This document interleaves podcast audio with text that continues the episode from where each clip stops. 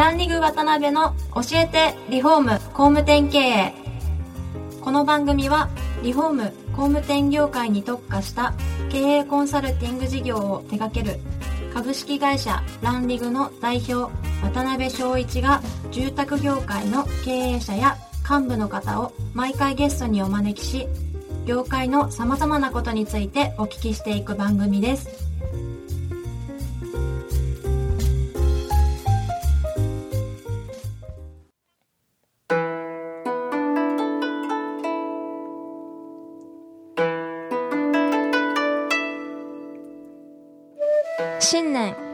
ましておめでとうございます。さあ今年も始まりました。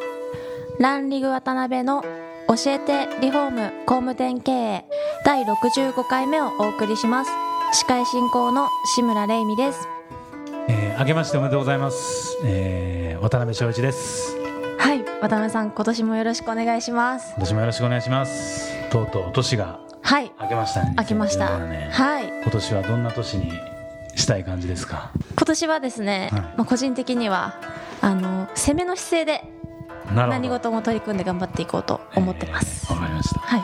まあ、あの今年はですねこの番組も、えー今回が65回目ということで、まあ、100回に到達する予定の年ですので、まあ、あのぜひですね僕もあの新しいまあ出会いも含めてですね楽しんで番組やっていきたいなと思ってますので今年もよろしくお願いします。お願いします、はい、であの今年2017年の一発目ですね、えーこの記念すべき日にお越しいただきましたのが、えー今回はリフォーム産業新聞の福田部長ですね。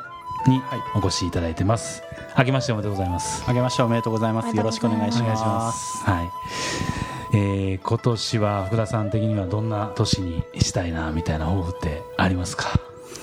そうです、ね。突然です 突然ですね。実はあの第二子が生まれたばっかりなんですよ。あそうですよねおめでとうございますありがとうございます。二人目なんですねそうなんです。そうなってくるとちょっとね、うん仕事頑張んなきゃいけないですよね。今までも十分ね頑張られてこられたとより一思うんです層ですね。なるほどなるほど、えそうですねあの、まあ、番組をお聞きの皆さんもですね、まあ、福田さんのことはご存知の方も多いと思うんですが、えー今回1回目ということでですね、まあ、福田さんの隠れた過去のご経歴からですね、まあ、実際両務産業新聞社での、えーご様子など、まあ、いろいろお聞きできたらなと思ってますんでよろしくお願いします。ーはい、お願いし。ますではどうですかね最初にやっぱり福田さんのねもちろん取材のご様子とかは、えー知ってる方とかも多いと思うんですけども、まあ、福田さんのこうお子様時代からですねお若い時からまあ今もお若いですけど、まあ、お人柄がですね分かるようなエピソードですねなんかお聞かせいただけたらなと思ってます。福田さんどちらのお生まれでしたっけ生まれ的には？えっ、と北海道の函館なんですよ。また寒いところで。えーそうなんです。小学校時代とかもうスキーをやって。体育館では冬にですね体育館じゃないな。あの校庭ではうん。スケートリンクができるんですよね、えそうなんですか？そうです。ビニールシートを貼ってですね氷をこう貼って、まあ、そこで滑るっていう体育の授業ではそういったスケートがありましてですね、みんな滑れるんですよ。そうなんですか？はい。えー福田さんお住まいのとこ札幌周辺ですか？ど？あ函館。あ函館の。函館ですね。あそっか。はい。なるほど。えーそれが一般的なその冬の小学校とか中学校の風景だったんですか？そうですね、まあ、あとはあれですよね。雪合戦したりとかも当たり前にやっていて、スキーの授業とかなかったんですけど山は近くなかったなかったんで。何人兄弟ですか？えーと2人兄弟で次男です、あそうなんですね。へーで実際に学校中学校高校と北海道にそうです。て。行って、はい。えー、と大学ははい。東京に出てきまして、なるほどなるほど。という感じです、もともとやっぱり東京の方に出たいなみたいなことはあったんですか？そうなんですよ、はい。うちの父親が商売やってまして、はいはいはい。ただあの呉服店なんですけども、そのお客さんが結構うん。年齢が上の方多いじゃないですか、うん。うんうんもうあのお客さん引き継げないと、あそりゃそうですよね。そうなんですよ、うんうんそれであのもう継ぐなってことを小さい頃から言ってまして、あ、親父さんがですか？そうです。それでもう東京行けっていうのを言われてたんでうちの兄も私も東京に、まあ、大学で出ると。うーん感じですね。なるほどね、はい。その時はもちろんその大学出てこんなことしたいなみたいなことはぼんやりと。いやあの何もなかったんですけど。とりあえず出ようと。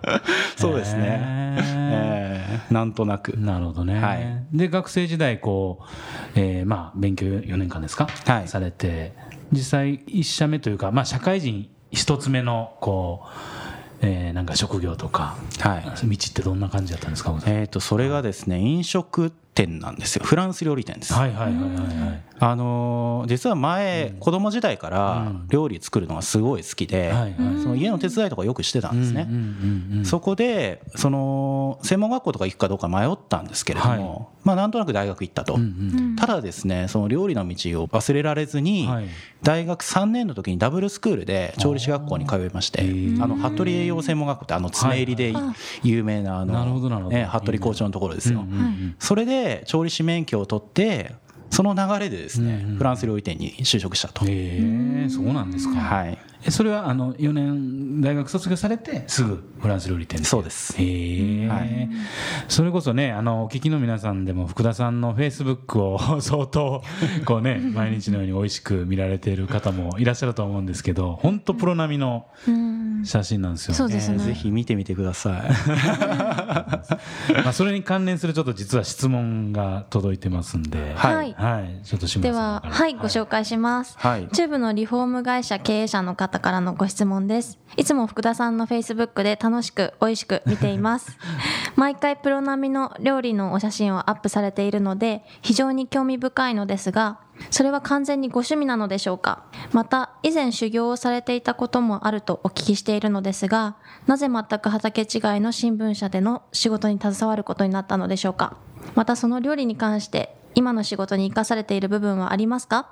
完全に個人的な質問ですみませんがよろしくお願いしますと質問が来てます、いい質問です N さん。N さん、はい。N さん心当たりありますか？N さん誰ですかね？チューブ。そうですね。チューブってだいぶ広いですからね。はい まあ完全に趣味なのでしょうかっていうのは。そうですね、今現状は趣味ですよね、はいはいはい。ただあのなんか引退したら、ん。なんか店やりたいなみたいのは少しあって、そういうのあるんですか、えー。喫茶店でも何でもいいんですけど、はいはい。あの深夜食堂なんかこう憧れてますよね。何でもこう自由に出してお客の要望に応じて作るみたいな、はいはいはいはい。あんなお店なんかできたらいいかなと、なるほどなるほど、ええで全く畑違いの新聞社そうなんですよ、うん。あの実はですね、はい。この飲食をやったのは1年ぐらいでしてあフランス料理店。そうなんです。一回あの体壊しましてですねヘルニアだったんです。立ち仕事で長いんで。あーだいたい15時間ぐらいもう立ちっぱなしですかうねん。で15時間ですか？15時間ぐらいです。休憩15分15分ぐらいですよ。えー相当厳しいとこだったんですね。相当厳しいですね。超有名店だったんではい。ね。そこで体壊してまあまた戻ろうと思ってたんですけど、はい。ただなかなかお金もなかったんでうん。まあアルバイト情報誌探してたんですよね、はいはい。あの案でこはい。う見てた時に、その飲食店のオーナーを取材できるって新聞社が募集出してましてそれが実は今のですねはい。会社のグループ会社なんですよ。なるほどなるほど。はい、で調理と経営っていうですね飲食店のオーナー向けの新聞で、あの有名シェフをずっとこう取材できるってこと書いてあるもんですから、はい。それは面白そうと。はいはいうことを思ってですね、それでそこに入ったのがきっかけなんです。なるほどね、はいまあよくばそういうところでつながり持ってまた次の道へみたいなのもそうなんですよ。そうするとですね、はやっぱりあの新聞社って外をこう見る世界じゃないですか。ところが飲食店って今まではこうすごい内々の世界なんですよね。一店舗にずっと通い詰めるんでなかなかそこの世界とこう触れる機会が少ないと。確かに確かに。そうしたらですねこれが面白くてですね、はいはい。それでそのグループに今残って、まあ、移動っていう形でですね今のリフォーム産業にこう入っていくっていう流れなんですけれども。そういうことなんですね、はい。そしたらリフォーム産業新聞社のグループの調理と。経営っていうう。まあ実はもう廃刊になっちゃったんですけあどそうなんですね。はい。なるほどなるほど。そういう経緯があったんですか。はい。うーんなんか最後の質問で、まあ、料理に関して今の仕事に生かされてる部分はありますか？みたいなものえーっとですね。いろいろあると思うんですけど料理ってまずあの段取り力がすごく重要なんですよね。そうでしょうねそうなんですよ。まずそのメニュー考えてどういうものを作るかって考えるじゃないですか。はい。はい。家庭なら特になんですけど、うん。コンロ2つしかないと、はいはい、うん。そうした中でどこをどう使うかとか、うん。どの材料を先に切るかとか、うん。全部頭の中で構築しなきゃいけないんですよね。なるほどね。これはですね、うん。結構考えなきゃダメです、確かに確かに、ええ。うん。どれを最初に煮とけばこう長時間煮なきゃいけないとか、うん。そういったものがあるんでそういった段取り力っていうのは結構つくんじゃないかなと。ああ確かにそもそもあのリフォーム会社の社長の方にぜひ料理やっていただきたいって個人的には思ってるんですけど、はいはいはいはいまあ、キッチン水回り系を売ることが多いんで、はい。うんやっぱ触れる機会が多い方がいいんじゃないかなと料理に。あーそうですね。え確かにものすごいやっぱり美味しいお店とか有名なお店って仕事が早いですもんね。えいやそうですね、ねえ適用されてますしね、はい。確かに確かに。あとははいどうでしょうね、うん。本質を見る力、うん。これはちょっと拡大解釈かもしれないですけど、はい。料理でついたかもしれないなと思ってます、うん。なるほどね、ええ。プロとはい。素人の料理の違いってあって、はい、はい何だと思います？プロと素人の素人の料理の違い。90点なのかいや99点なのか100点目指すか。そういうことではなくて。えっとこれ個人的観点も入ってるんですけはいどあの素人はメニューの料理だと思ってるんですよね。メニューのメニュー。から作る。レシピから作る。うん。なるほど。あはい。レシピからこう構築して作るんですけどうん。プロは素材から作るんですよ。なるほどね。ええ。結局素材以上のこううまみって出せないんですよね。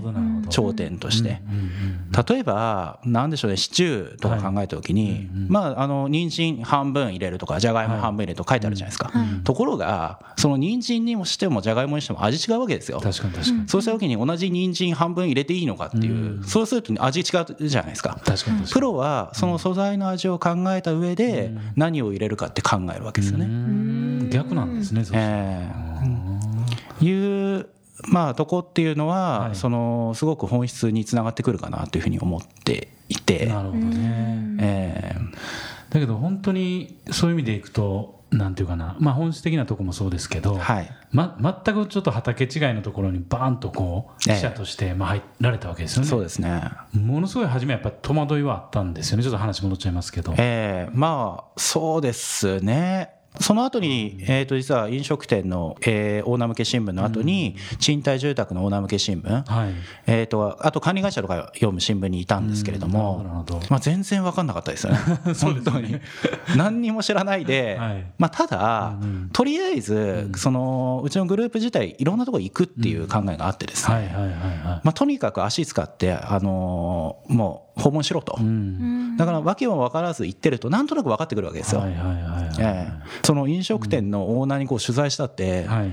経営のことなんて何も分からなかったですから、うん。まあ、同じようなもんですよね。なるほ。どね、えいやわかりました、まあ、ちょっとなんかこの辺りの話もっと個人的には突っ込んでお聞きしたいんですけど そろそろ時間がだいぶオーバーしてきましたので、はい。はい。えはい。はい、福田部長には、あの、うん次回もゲストでお越しいただきますので。あの年明け一発ねすいません。餅が喉に詰まったような、そうですね。正月ですからね。はい。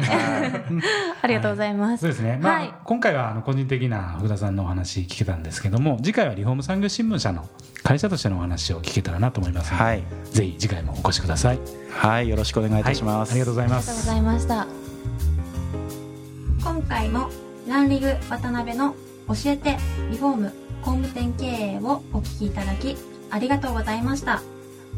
番組では渡辺や住宅業界の経営者幹部の方へのご質問を募集しています。